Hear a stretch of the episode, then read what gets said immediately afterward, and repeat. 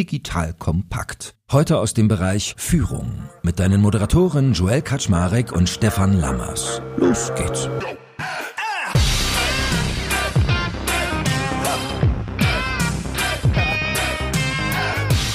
Hallo Leute, mein Name ist Joel Kaczmarek bin der Geschäftsführer von Digital Kompakt und heute nimmst du mal einen ganz spannenden Impuls mit, denn ich habe vor ein paar Wochen eine E-Mail bekommen, wo mir jemand über ein Thema geschrieben hat, wo ich mich sofort drin wiedergefunden habe, nämlich es ging um hochsensible Scanner-Persönlichkeiten. Einiges weitere mehr noch, also auf Englisch sagt man High Sensitive Persons dazu oder ihr werdet auch merken, es kommen noch andere Aspekte mit hinein und da war meine Neugierde geweckt, weil die liebe Bettina Reuss, die mir dazu schrieb, die ist nämlich Karriere- und Business Coachin mit ihrer Firma BMR Consulting, die ist darauf spezialisiert, sich mit hochsensiblen Scanner-Persönlichkeiten gerade auch in der Karriere- und Businesswelt auseinanderzusetzen. Und da habe ich gesagt, okay, da will ich definitiv unter die Haube gucken. Das heißt, heute werden wir mal darüber reden, was sind denn eigentlich so Eigenschaften von solchen Scanner-Persönlichkeiten? Und dann natürlich, was bedeutet das denn in der Geschäfts- und in der Businesswelt? Also sollte ich solche Leute rekrutieren? Was machen die mit meinem Team? Wenn ich selbst so bin, wo passe ich eigentlich gut rein? Und wie ist denn eigentlich so meine Zukunftschance, gerade auch für den Arbeitsmarkt? Das heißt, heute wird es, glaube ich, richtig, richtig spannend. Und that being said, liebe Bettina, freue mich, dass du da bist und bin schon ganz neugierig neugierig. Moin, moin. Hallo Joel, vielen Dank für die Einladung und dass ich dabei sein darf. Ich glaube, bei so einem Thema ist natürlich die erste Frage, die nahe liegt. Ist es ein bisschen aus Selbstbetroffenheit entstanden? Also bist du auch quasi so in dem Bucket, worüber wir heute reden, hochsensibel, Scannerpersönlichkeit und Co.? Ja, ich bin im ersten Jahr meiner zarten jungen Selbstständigkeit, wo ich noch als Business Coach bei einem der größten deutschen Bildungsträger gearbeitet habe, über eine Klientin draufgekommen, dass ich Scanner-Persönlichkeit sein könnte, habe mich dann mit der Scanner-Persönlichkeit auseinandergesetzt, kam dann auf die Hochsensibilität, dann noch auf High Sensation Seeking und dann war mir recht klar, okay, ich habe doch kein Waffel. Es gibt Namen dafür, wie ich mich Zeit meines Lebens mehr oder weniger gefühlt habe. Ja, ich kenne das. Ich habe einen Businessfreund, der sagte immer zu mir, Joel, du bist ja eher so ein Künstlertyp, oder? Du bist doch bestimmt so jemand, der irgendwie viele Dinge anfängt und dann irgendwie nicht immer alle sozusagen zu Ende bringt und so Zahlen und Struktur, das langweilt dich doch eher. Das ist natürlich so ein undankbares Label gewesen, Künstlertyp. Und ich finde, manchmal hilft es ja auch wirklich, wenn man dem Kind einen Namen geben kann und wenn man dann so Patterns erkennt und dann so in die Lösungsfindung geht. Ist es typisch? Also äh, geht es vielen Menschen so, wie das, was wir jetzt gerade beschrieben haben? Ist ja wirklich so in der Praxis hochsensibel parallel zur Scannerpersönlichkeit, weil du da einfach sehr unterschiedlich zueinander agierende Anteile in dir hast. Also eine absolute Machermentalität, was ich der Scannerpersönlichkeit zuschreibe und so eine Handbremse, was der hochsensible Anteil ist. Ja, du komm, dann lass uns doch mal in die Details reingehen. Also sind Hochsensible und Scanner was Unterschiedliches oder kommt das oft zusammen vor? Also insgesamt sind ja 15 bis 20 Prozent der Menschen als hochsensible, also High Sensitive Persons eingeschätzt. Der Name hochsensible Person wurde in den 90er Jahren von Elaine Aaron, eine US-amerikanische Psychotherapeutin, kreiert. Die kam auch auf die Begrifflichkeit High Sensation Seeking, was wiederum Menschen beschreibt, die sehr viel Reize im Außen brauchen. Das ist wiederum das, was ich heute die Scanner-Persönlichkeit nenne. Und der Begriff wurde auch in den 90er Jahren von Barbara Scher kreiert. So, und von 100 Prozent Hochsensiblen sind rund 30 Prozent gleichzeitig vielbegabt. Es ist so krass ambivalent, das macht so viel Gefühlschaos im Kopf. Typische Scanner-Merkmale sind halt, du bist viel interessiert, viel begabt, multitalentiert, Generalist. In der heutigen Arbeitswelt braucht es eher die Spezialisten, also zumindest noch. Du hast zig Ideen im Kopf, bringst aber wenige in die Umsetzung.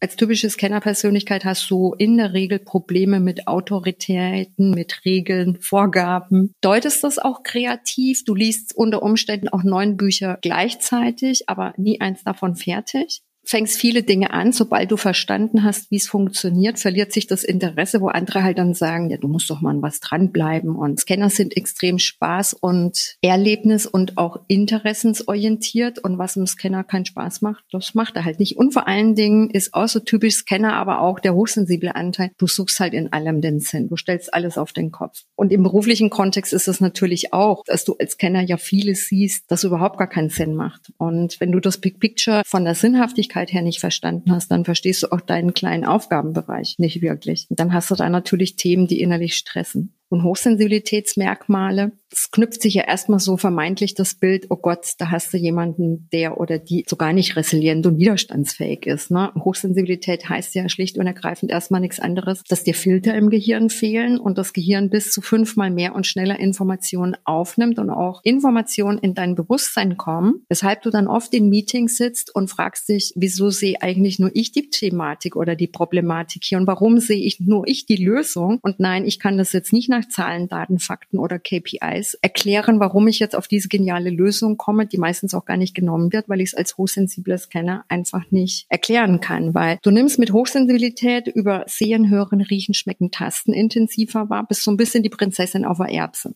Wobei es jetzt auch nicht die Hochsensibilität gibt, weil der eine reagiert empfindlicher auf Geräusche, der nächste ist empfindlicher auf Licht, der übernächste ist empfindlicher bei Gerüchen. Also bei mir kann sein, dass ich mich in einem Restaurant zwei oder dreimal umsetze.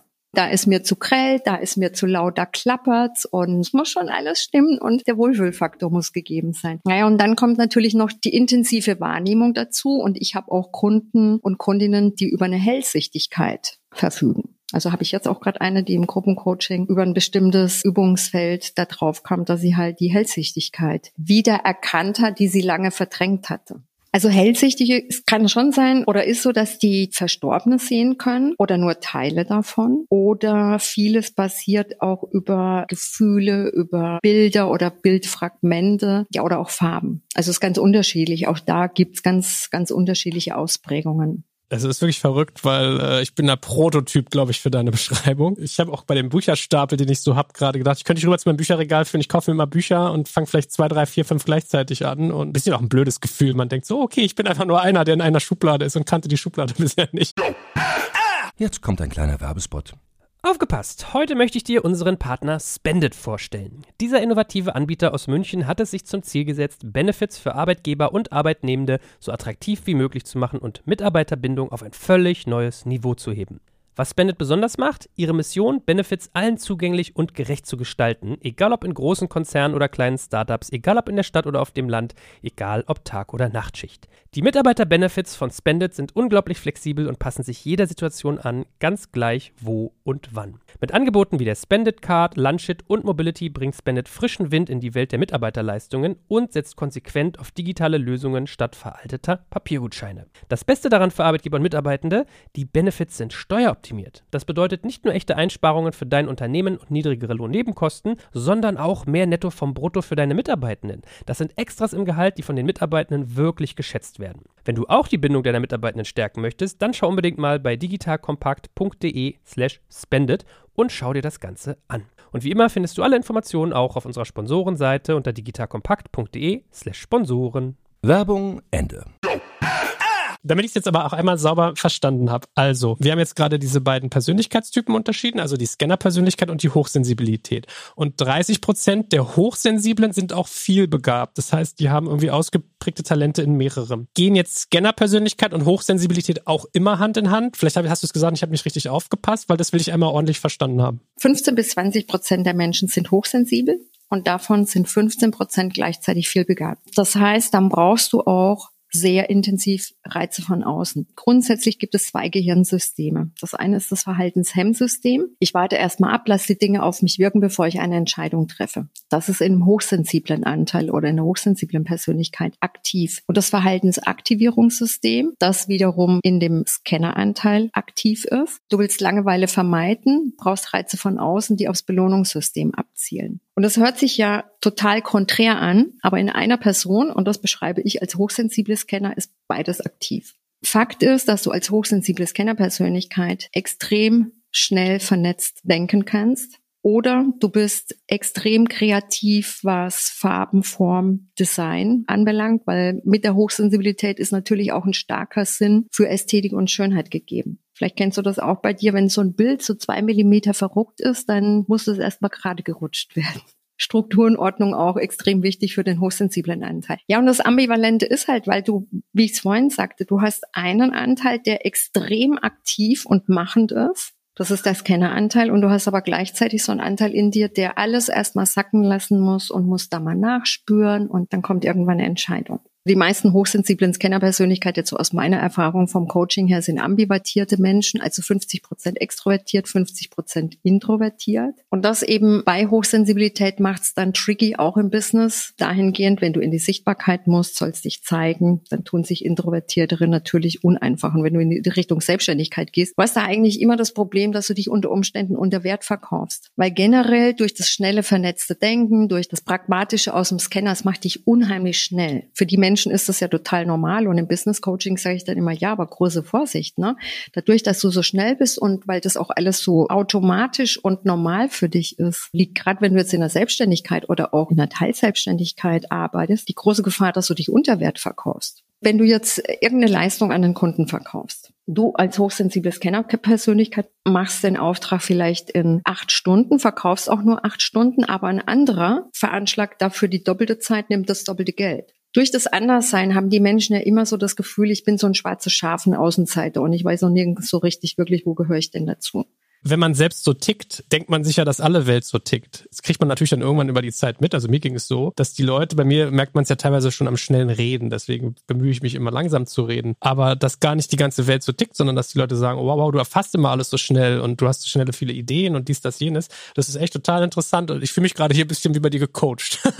mir ging es ja aus, weil ich fühlte mich halt schon früher irgendwie so, also im, im Kindheitsalter dachte ich mir schon immer so, boah, ich weiß nicht so richtig, wo ich dazugehöre und dann war ich auch früher extrem introvertiert. Mich haben dann so von der Schlagfertigkeit her, haben mich 17 Jahre Hardcore-Vertriebsmanagement äh, geprägt. Ich habe halt 17 Jahre lang technische Produkte in eine absolute Männerdomain verkauft. Ich hatte mir dann irgendwann mal, ich glaube vor zwei Jahren, ein Buch gekauft, Networking von Networking Haters. Da geht es auch um Extroversion, Introversion. Ich habe die ersten 50 Seiten gelesen und dachte mir, ich erkenne mich volles Rohr in der Introversion war so hilfreich, dann eben mal zu erfahren, okay, da gibt's Namen für das, wie ich mich fühle. Also ich dachte ja, ich habe das natürlich auch während meiner Vertriebszeit gemerkt. In der Schule früher fand ich mich immer irgendwie so ultra doof. Ich dachte mir, ich, ich kann ja gar nichts. Während meiner Businesszeit, ja, irgendwie habe ich das immer hingekriegt. Ich würde heute noch nicht sagen, dass ich gut verkaufen kann. Ich kann halt gut mit Menschen. Mir ist vieles erst klar geworden, als ich mich dann eben mit den Themen auseinandergesetzt habe. Aha, Scannerpersönlichkeit, vielbegabt, vielbegabt. Na, ich bin noch alles andere als vielbegabt. Und Vielbegabung ist noch eine Teilform der Hochbegabung. Dann auch Hochsensibilität, das machte Sinn. Und da habe ich auch gemerkt, boah, ich habe mich echt die 17 Jahre im Vertrieb voll verheizt. Weil ich hatte halt zu Spitzenzeiten irgendwie so 60, 70, 80 Stunden Wochen. Der Flughafen war irgendwie so mein zweites Wohnzimmer. Und ich hatte immer gesagt, meine Seele kommt gar nicht hinterher.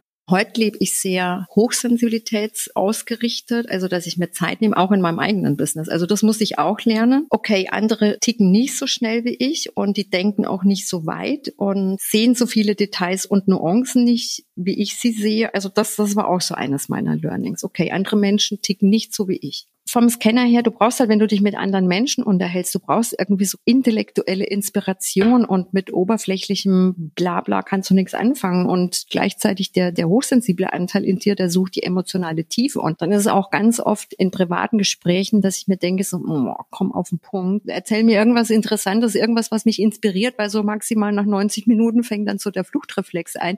Und wenn es dann noch nichts Gutes zum Essen gibt, was ja so wieder genussmäßig für den hochsensiblen Anteil wichtig ist, dann will auch auch der weg. Du, ich kann das so nachvollziehen. Für mich ist ja schon mal eine Befreiung, dieses Wort ambivertiert zu hören. Ich habe immer gedacht, es gibt irgendwie Extro oder Intro, dass es was dazwischen gibt, mir gar nicht so klar, weil ich mich gerade vor kurzem gefragt habe, so, hm, vielleicht bin ich eigentlich ein introvertierter Typ, der sich auf extrovertiert trainiert hat, so qua Lebenssituation. Aber das erklärt dann irgendwie einiges. Und ich kann total nachvollziehen, was du da beschreibst, weil bei mir war es zum Beispiel immer so, wenn ich teilweise zugeschaut habe, wie andere Fra Männer Frauen angemacht haben, dann saß ich manchmal daneben und saß so gedacht, so, das ist so plump, es ist ist so unintelligent, es ist so stumpf. Und was du auch beschreibst mit dem schnellen und langsamen Denken, geht mir auch so, dass ich mal denke, so, ja, mit, mit den Fingern tippel, so, ja, ist doch klar, was hier passiert. Können wir weiter? So, hast du es noch nicht gecheckt? So, okay, let's do it. Genau.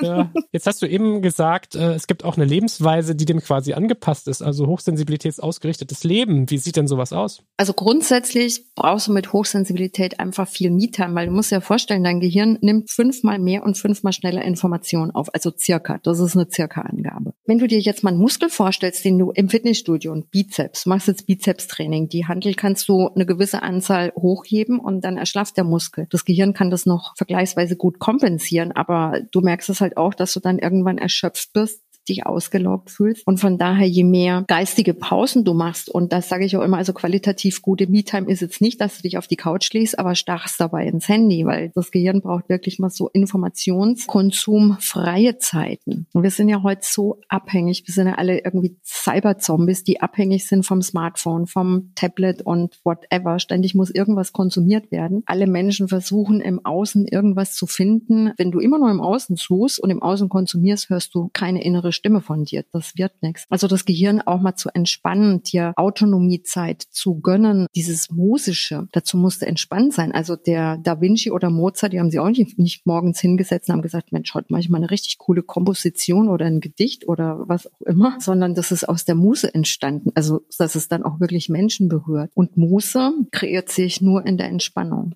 Ich sage immer so, qualitativ gute Auszeit fürs Gehirn ist, wenn du einfach mal Luftlöcher starrst oder vor dich hin sinnierst. Oder auch meditatives Gehen. Hochsensible Scanner tun sich ein bisschen schwer mit Meditation, also sich hinzusetzen, in die Stille zu gehen, weil der Kopf natürlich immer arbeitet und rattert. Da empfehle ich ganz gerne so eine aktive Meditation, also dass du entweder sich eine Kerze anzündet und in die Flamme schaut. Das ist für mich immer so ganz hilfreich. Das kann ich mal zehn Minuten aushalten, dann, dann muss ich auch schon irgendwas machen. Oder eben meditatives Gehen oder dass man so eine körpergeführte Meditation macht, also eine angeleitete Meditation, wo jetzt jemand spricht, entspanne deinen Fuß, entspanne dein Bein und das einmal so durch den ganzen Körper geht. Das ist ganz hilfreich, weil du dich dabei eben auf was konzentrieren musst.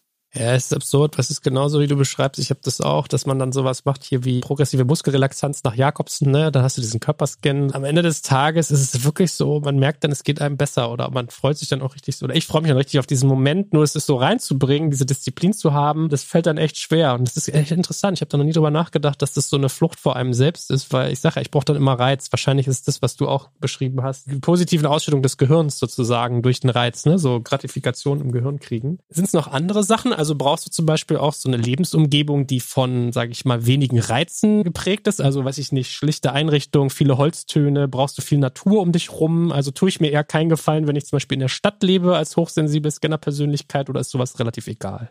Also ich persönlich finde es jetzt gar nicht egal. Ich kann ja auch immer nur so von meinem eigenen Empfinden ausgehen. Ich lebe ja auch mitten in München. Ähm, ich merke halt den Elektrosmog. Also im Vergleich zu, wenn ich jetzt zu meinen Eltern fahre, die wirklich auf dem platten Land wohnen, da ist ganz, ganz wenig Funkstrahlung. Ich schlafe da ganz anders. Das merkt man sofort am Wohlfühlfaktor. Wie ist meine Umgebung? Wie sind die Menschen, mit denen ich zu tun habe, wenn ich die Leute im Coaching habe? Das hat mal eine im Gruppencoaching gesagt, sagt sie, Bettina, dein Coaching macht einsam. Weil da ging es halt um das Thema Umfeldhygiene. Und jetzt gerade mit Hochsensibilität, du hast halt ein intrinsisches Bestreben nach Anerkennung und Wertschätzung. Das brauchst du auch im Job, dieses emotionale Feedback. Wenn es das nicht gibt, verhungerst du halt so ein bisschen wie eine Primel auf der Fensterbank, die zu wenig Wasser bekommt. Es ist aber bei Hochsensibilität so, dass die meisten diese Anerkennung und Wertschätzung im Außen suchen, weil sie sie sich selbst nicht geben. Und ein hochsensibler Mensch kennt sehr gut die Bedürfnisse von anderen Menschen, aber halt nicht die eigenen. Und privat machst dich dazu Problemmülltonne und beruflich gehst du halt extra Meile, machst extra Überstunden, extra Aufgabe und stresst dich total damit selbst.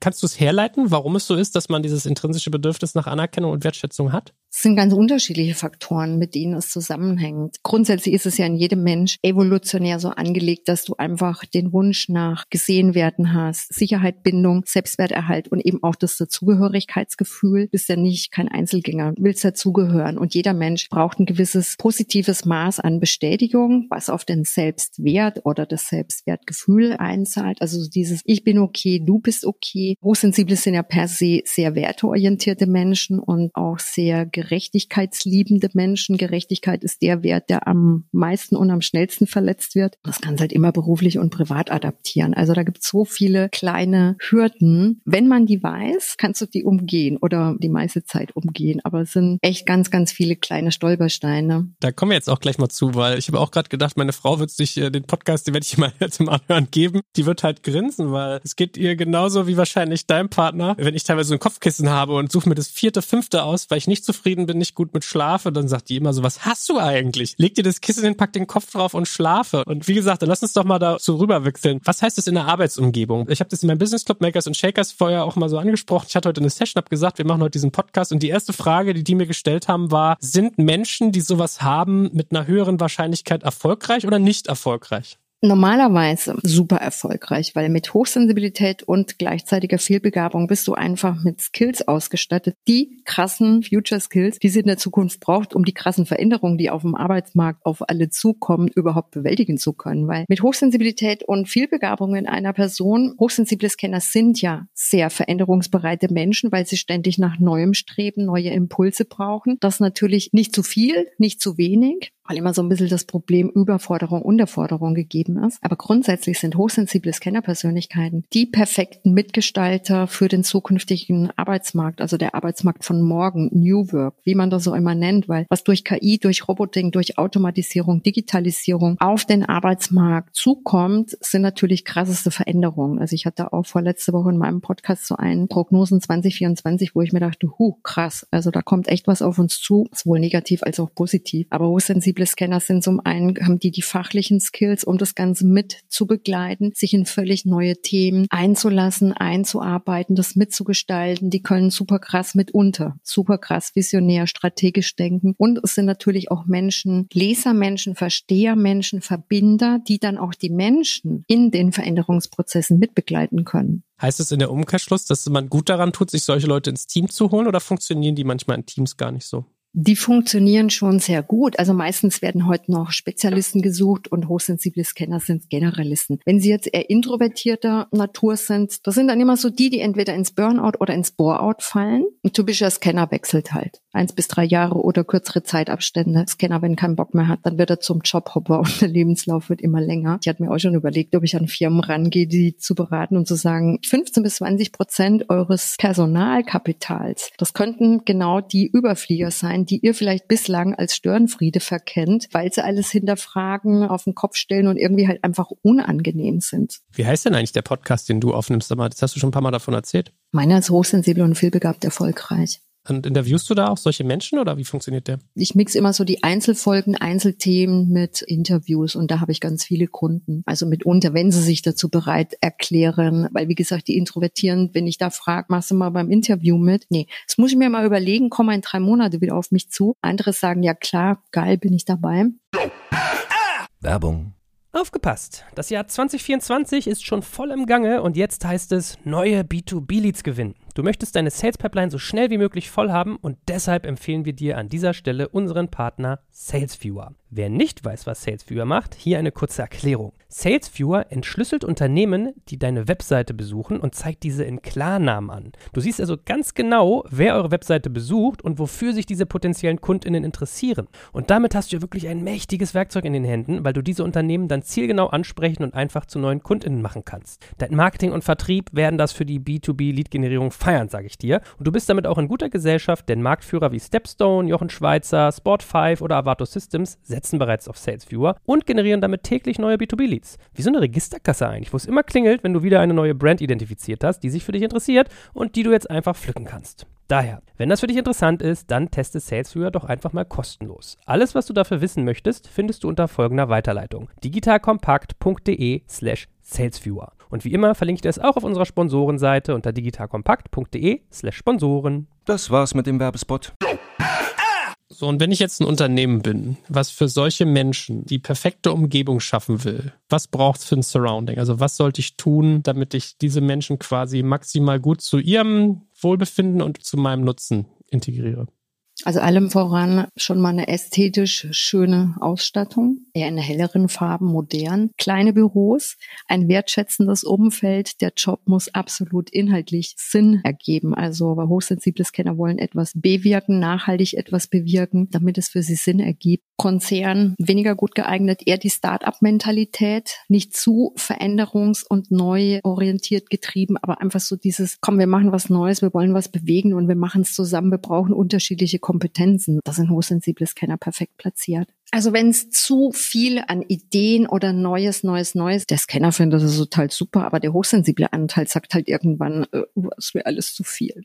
Ich meine, du hast ja eben auch einen interessanten Aspekt angesprochen mit Burnout, Boreout. Wie ist es denn so mit, auch was du eben als Überforderung versus Unterforderung beschrieben hast? Wie gefährdet bin ich als hochsensible Scanner-Persönlichkeit, mich vielleicht auszubrennen? Die Gefahr ist ziemlich hoch. Es ist aber auch die gleiche Gefahr, wenn du dich zu Tode langweilst. Die Symptome sind ja gleich. Oh, es braucht Struktur und Ordnung. Also ich habe das auch schon von Kunden erlebt, wenn die beispielsweise einen Scanner als Chef haben und da werden ständig jede Woche werden neue Entscheidungen getroffen und du kannst dich auf nichts verlassen. Der Scanneranteil ist total spontan und der hochsensible Anteil kann mit Spontanität nicht wirklich was anfangen. Ich denke gerade so an mein Team. Alex aus meiner Mannschaft, die würde jetzt, glaube ich, jubeln. Wie kriege ich sowas denn so orchestriert, dass ich da auch kompatibel bin mit so einem Team?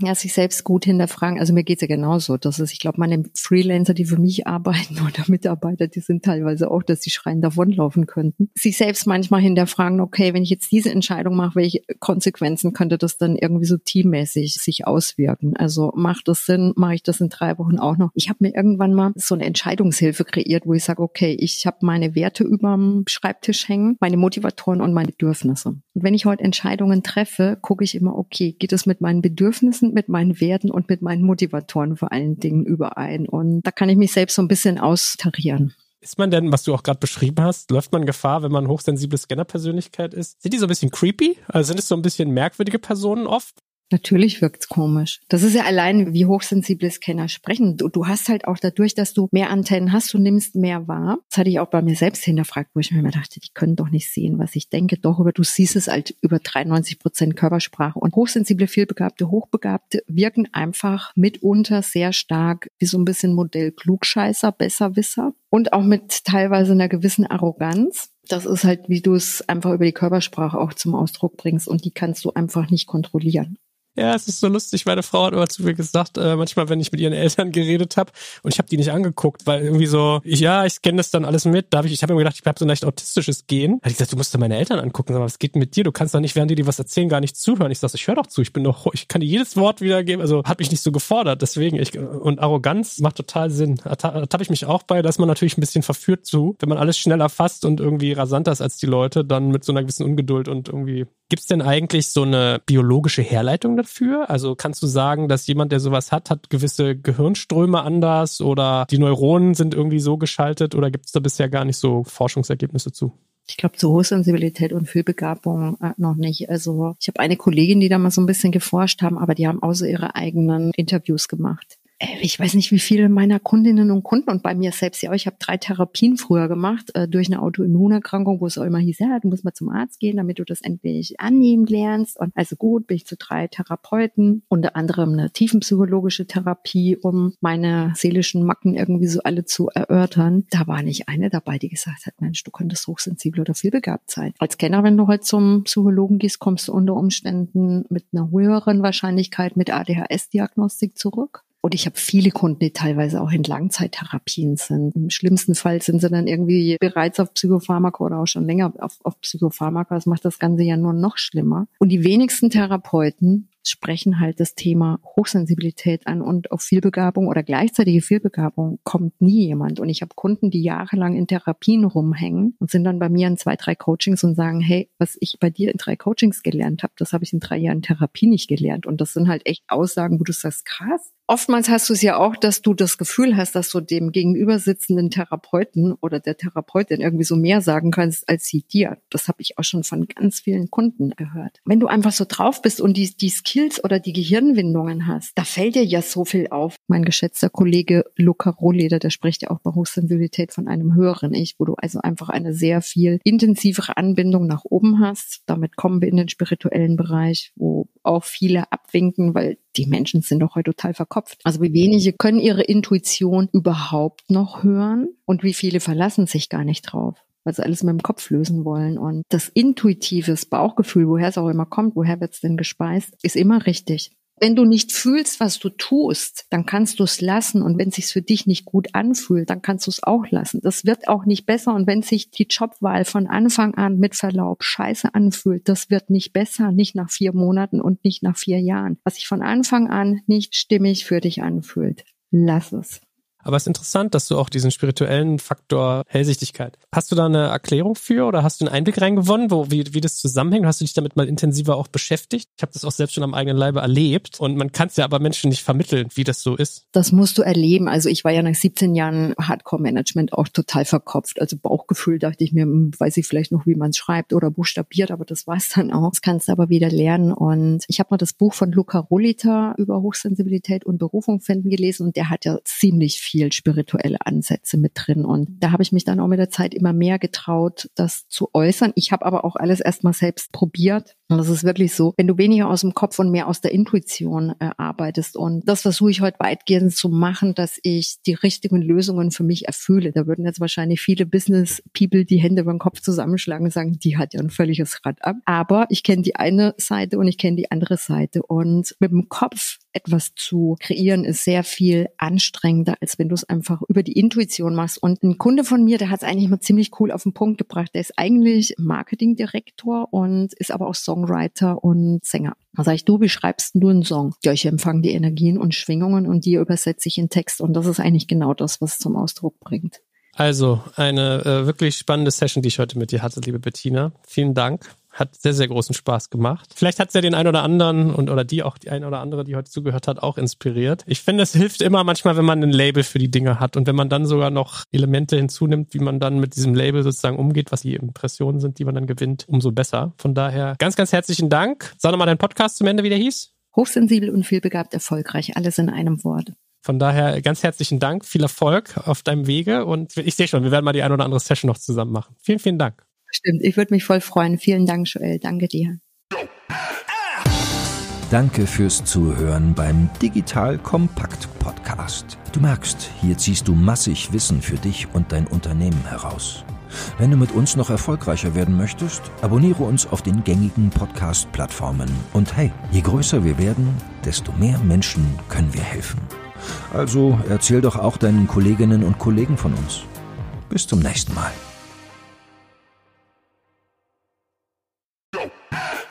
Ihr Lieben, hier ist Joel von Digital Kompakt und ich mache dir jetzt mal das Bild eines genialen Arbeitgebers im Tech-Bereich auf. Stell dir eine hundertprozentige Bundesgesellschaft in der Rechtsform einer GmbH vor, die dir eine hohe berufliche Sicherheit und einen wichtigen Purpose bietet und gleichzeitig aber extrem flexibel agieren kann. Ein IT-Service-Unternehmen, das zu den größten in Deutschland gehört und die Bundeswehr bei ihrer Digitalisierung unterstützt. Wenn du dieses Bild spannend findest und im Bereich Cyber oder Tech deinen Beruf ausübst, dann solltest du ab sofort unseren Partner, die BWI, auf dem Schirm haben. Eine wichtige Aufgabe der BWI ist die Einführung von von Innovationen in der Truppe, aber das Unternehmen leistet noch viel mehr und bietet ein breites Aufgabenspektrum von Beratung über Realisierung bis zum Betrieb. Ich meine, wir sprechen hier von einem der größten IT-Service-Unternehmen in Deutschland, das die Bundeswehr bei Digitalisierungsprogrammen wie der Digitalisierung landbasierter Operationen und der Gesundheitsversorgung unterstützt. Du merkst, die BWI ist ein attraktiver Arbeitgeber mit einer Vielzahl von spannenden und herausfordernden Projekten mit breitem Leistungsspektrum und wenn du wie Sven Weizenegger, der Moderator aus unserem Hackers-Podcast, an großen Rädern drehen willst, die wirklich etwas bewirken, dann schau dir die BWI jetzt einfach mal selbst selbst an. Ich habe dir unter digitalkompakt.de slash bwi eine Weiterleitung dazu eingerichtet und natürlich verlinke ich dir das auch in den Show Notes und alle Sponsoren findest du immer auch auf unserer Sponsorenseite unter digitalkompakt.de slash Sponsoren.